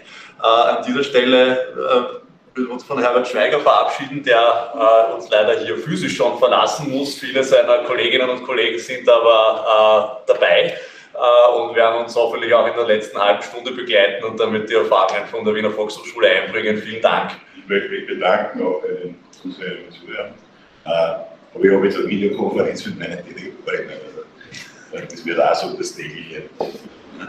Schönen Tag noch. Ja, vielen Dank. Das äh, Medium, die Videokonferenz bleibt dasselbe. Das Thema wird ein anderes, da geht es ja wahrscheinlich um betriebsinterne Details. Ähm, ja, und ich würde gerne äh, zur strategischen Komponente kommen und damit sind es einfach diese Erfolgsfaktoren, über die wir ja in jedem Projekt immer wieder sprechen. Und in dem Fall geht es aber eben um die Frage, was sind denn für einen guten Herbst äh, in dieser außergewöhnlichen Lage die Erfolgsfaktoren für euch als Unternehmensführer, aber auch äh, natürlich für uns äh, als kleines Land mitten in Europa äh, dass es jetzt mal grundsätzlich nicht gleich geschafft hat, äh, die erste Welle, aber es ist die Frage, wie stellen wir uns auf für eine mögliche zweite, äh, wie gehen wir mit Angst um, wie gehen wir mit Vertrauen um, wie der Martin Gleitzmann gerade eingebracht hat, wie gehen wir mit den Erwartungshaltungen um, die da sind, wahrscheinlich von unseren Kunden, von den Märkten, aber eben ganz stark auch von Mitarbeiterinnen und Mitarbeitern? äh, die ja, teilweise vielleicht gar nicht mehr ins Büro kommen wollen, weil es so fein ist, teilweise am liebsten jeden Tag äh, beisammen sitzen würden, weil es endlich wieder möglich ist. Ähm, was, was, was seht ihr da so aus, aus eurer Perspektive? Ja, ich, Alles läuft. fang gerne mal an. Und ich, ähm, ich glaube, das sind strategische Aspekte. Ich weiß gar nicht, ob das das richtige Wort ist, wenn wir momentan auf, doch viel auf gehen. Ähm, aber es sind ein paar wichtige Punkte gefallen. Das eine ist erst nochmal, Führung wurde eben angesagt, äh, angesprochen, Vertrauen wurde eben angesprochen. Ähm, ich glaube, diese Krise war erstmal eine Zeit, wo gezeigt hat, äh, wo die Sachen ans Tageslicht gekommen sind. Das heißt, ich sehe gar kein Neues sondern ich sage einfach, die Leute mussten erst mal anfangen zu führen, die konnten nicht früher wegducken. Mhm. Und das ist etwas, das ist für mich strategisch schon sehr wichtig zu zeigen, diese neue Betonung darauf, wie wichtig Führen ist. Und es wird wichtig, es war immer wichtig, man, es, es konnte bloß überdeckt werden. Das heißt, dieses Learning mitzunehmen, äh, wie wichtig Führen, wie wichtig Führen ist, wie wichtig äh, dieses Miteinander auch in der Organisation ist, das ist schon mal ganz wichtig. Und ich sehe viele Tendenzen, dass einige sagen, Haken dran, Krise zu Ende, wir gehen zurück zum Normalen. Es gibt auch Institute in der Sparkassengruppe im Ganzen, die sind schon wieder eigentlich, nach Homeoffice will ich nicht und diese ganzen anderen Sachen wollte ich eigentlich auch nicht. Wir geben wir sind eigentlich wieder schon zurück, weil es ist eine Sehnsucht nach der Normalität. Und diese Sehnsucht nach der Normalität auf der einen Seite und diese Erfahrung, dass so viel funktioniert hat, was man sich nie gedacht hatte, auf der anderen Seite, und dieses Spektrum jetzt auszubalancieren, auf der einen Seite die überzogenen Erwartungen zu dämpfen. Ich habe es auch jetzt mal aus dem Trainingsbereich, kamen auch Stimmen, hat ja auch gut funktioniert, wir brauchen gar kein Präsenztraining mehr. So, das war der, wir sparen Reisekosten-Aspekt. Mhm.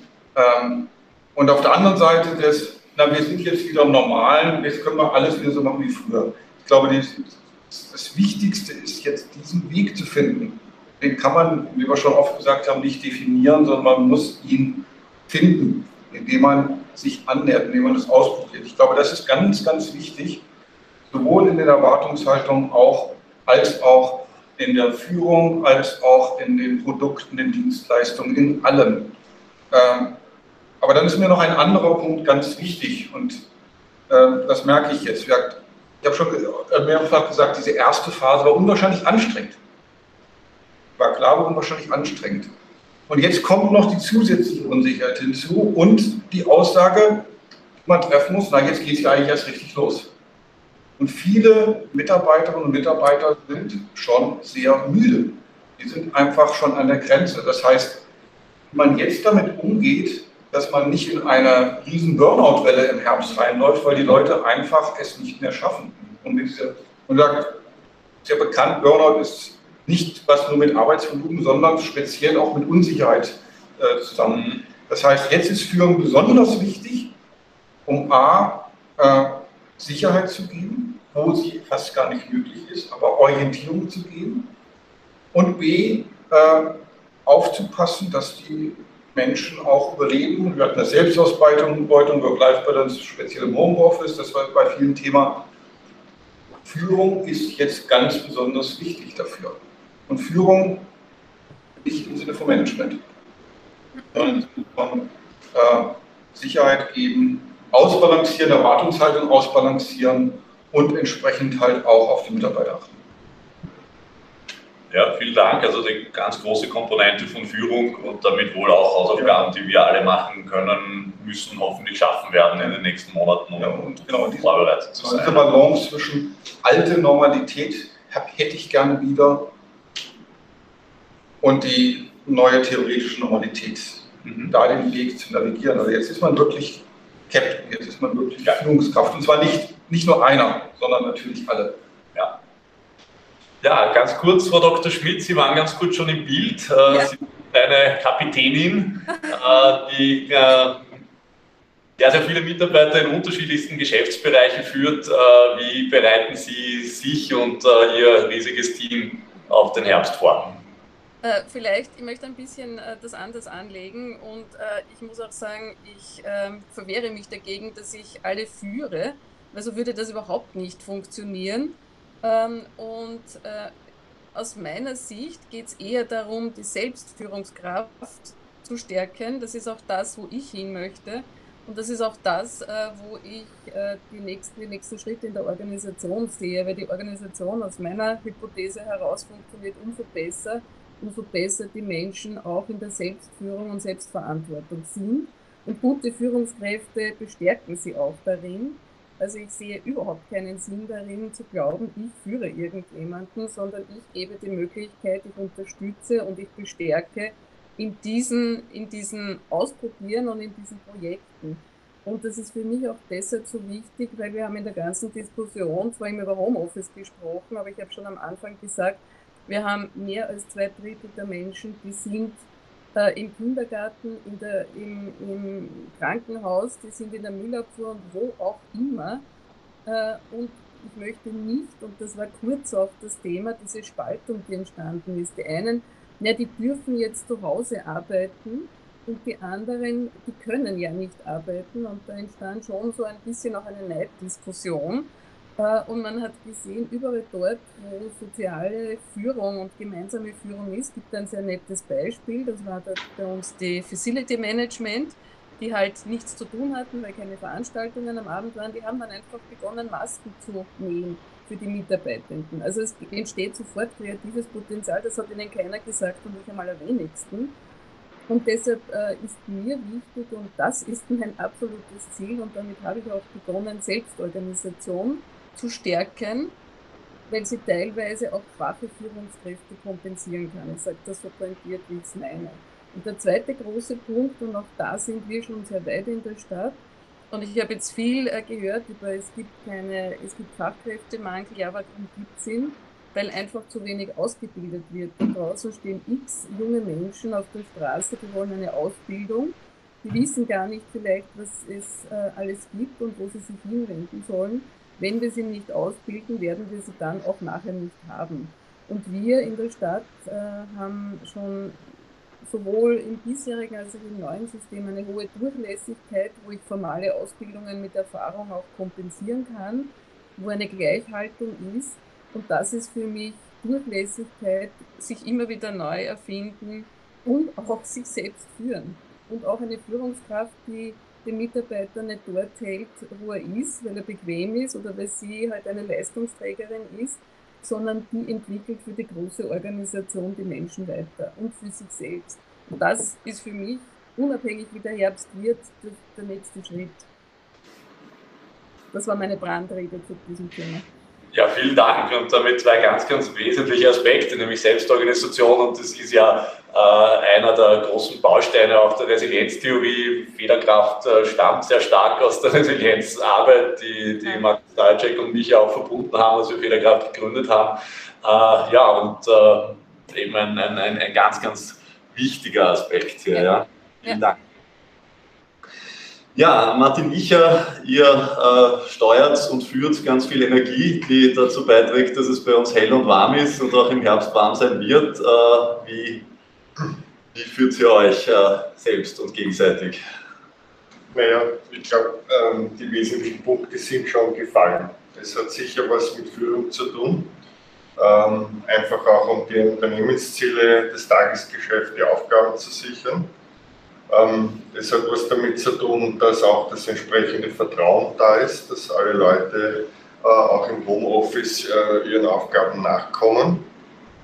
Und es hat natürlich was damit zu tun, äh, dass die Eigenverantwortung steigt und dass das auch entsprechend gefördert werden muss von Seiten des Unternehmens, wo immer das möglich ist. Sonst geht sich das nicht aus mit dem Homeoffice. Das kann nicht sein. Und ähm, wir werden das sicher ausweiten, das ist keine Frage.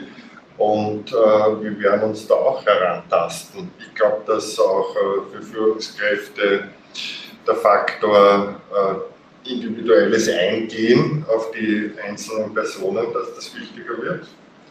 Man kann nicht alle über einen Kamm äh, scheren, die, die individuellen Situationen sind so unterschiedlich. Auch das ist sicher ein Aspekt und auch da das Mittelmaß zu finden, wird gar nicht so einfach sein. Und ähm, man wird das auch in einzelnen Teams vielleicht unterschiedlich handhaben.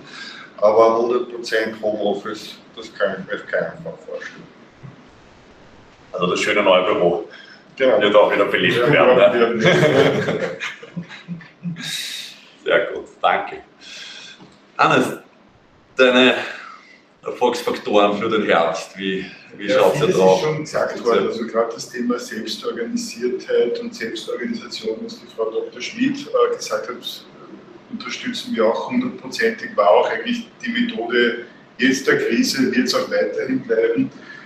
Ähm, ich glaube, ein Aspekt ist dann auch diese Identität jetzt äh, im Unternehmen weiterhin stiften, das haben Sie vorher gesagt, äh, Herr, Herr Icher, dass eben da nicht so eine Art ähm, Erosionsbewegung stattfindet. Ich könnte eigentlich eh genauso auch für ein weiß nicht, Londoner IT-Unternehmen arbeiten oder was auch immer.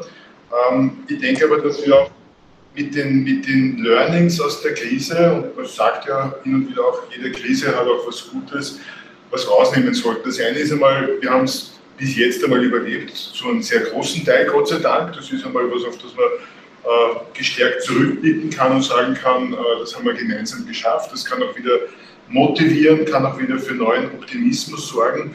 Und das äh, so ähnlich, ja, du gehst gerne am Berg, aber nicht jeder geht gerne am Berg, Christoph, und manche sind aber dann froh, wenn sie oben sind und dann trotzdem zurückblicken und sagen, nein, es ist Gott sei Dank vorbei, aber wir haben irgendwas daraus mitgenommen. Das, das könnte man, glaube ich, als Effekt äh, in Führung, Selbstorganisation gut einbauen, als, als Methode, äh, mit dieser Reflexion, wo stehen wir denn jetzt ja, und was haben wir denn geschafft.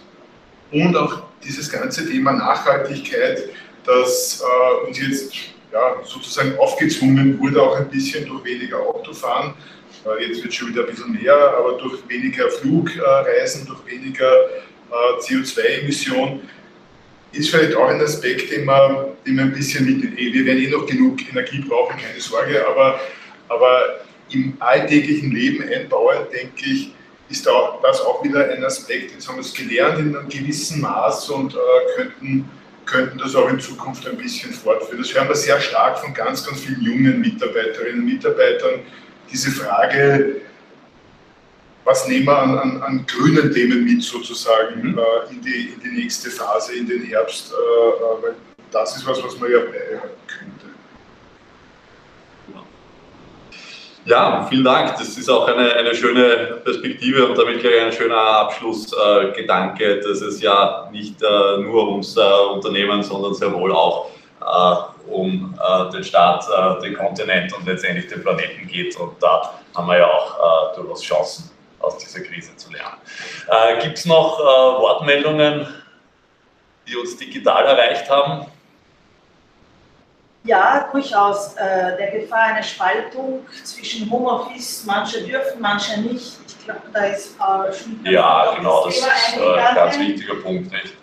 Das Thema Unplanbarkeit und Unsicherheit wurde auch im Zusammenhang mit Burnout-Gefahr. Das ist sehr anstrengend, diese Unsicherheit. Äh, das sind die zwei Interventionen, die jetzt dazu gekommen sind. Vielen Dank. Ja, ich glaube, das ist auch ein, sind noch gute Puzzlesteinchen äh, die die Diskussion noch einmal abrunden. Äh, aber damit äh, können wir den Versuch einer Zusammenfassung starten. Es geht also offensichtlich sehr, sehr stark um Kultur und Führung und Vertrauen und um das, was wir in den nächsten Monaten gemeinsam schaffen können, um das ganz bewusst, so wie man es uns beigebracht hat, zu formulieren, nämlich unsere Kolleginnen und Kollegen eben zu befähigen, selbst verantwortlich mit all dem umzugehen, was in Zukunft auf uns zukommt, weil die Chance, dass es weniger äh, chaotisch, weniger unvorhergesehen äh, äh, und weniger VUCA wird, ist wohl sehr gering. aber ihr, so wie ihr da sitzt, seid offensichtlich super unterwegs und viele, die uns virtuell begleitet haben heute, es waren fast 50 Personen da, haben viel dafür auch an Erfahrung beigesteuert und nehmen hoffentlich viel mit. Und das ist ja genau das, was wir als Federkraft auch gern sein wollen, eben eine Drehscheibe. Wir nehmen viel äh, an Inputs auf von euch als unsere Netzwerkpartner, als unsere äh, Kunden, als äh, auch äh, die, die uns immer wieder herausfordern und challengen. Und wir freuen uns, wenn wir das dann auch äh, entsprechend weitergeben und entwickeln können. Ja, in dem Sinn von äh, meiner und unserer Seite vielen Dank für eure Teilnahme, für all die Inputs, die gekommen sind. Und ja, ihr wart fantastische Mitwirker unserer Premiere des ersten Federkraft äh, Digilogs. Äh, es wird nicht der letzte sein. Wir arbeiten bereits an neuen Formaten und kommen äh, entsprechend wieder auf euch zu, um uns eben wieder in diesem neuen Mix äh, der neuen Arbeitswelt, äh, teilweise physisch, teilweise digital, zu vernetzen und zu schauen, wie wir Gegenwart und Zukunft positiv gestalten. In diesem Sinn, vielen Dank äh, und einen erfolgreichen Tag.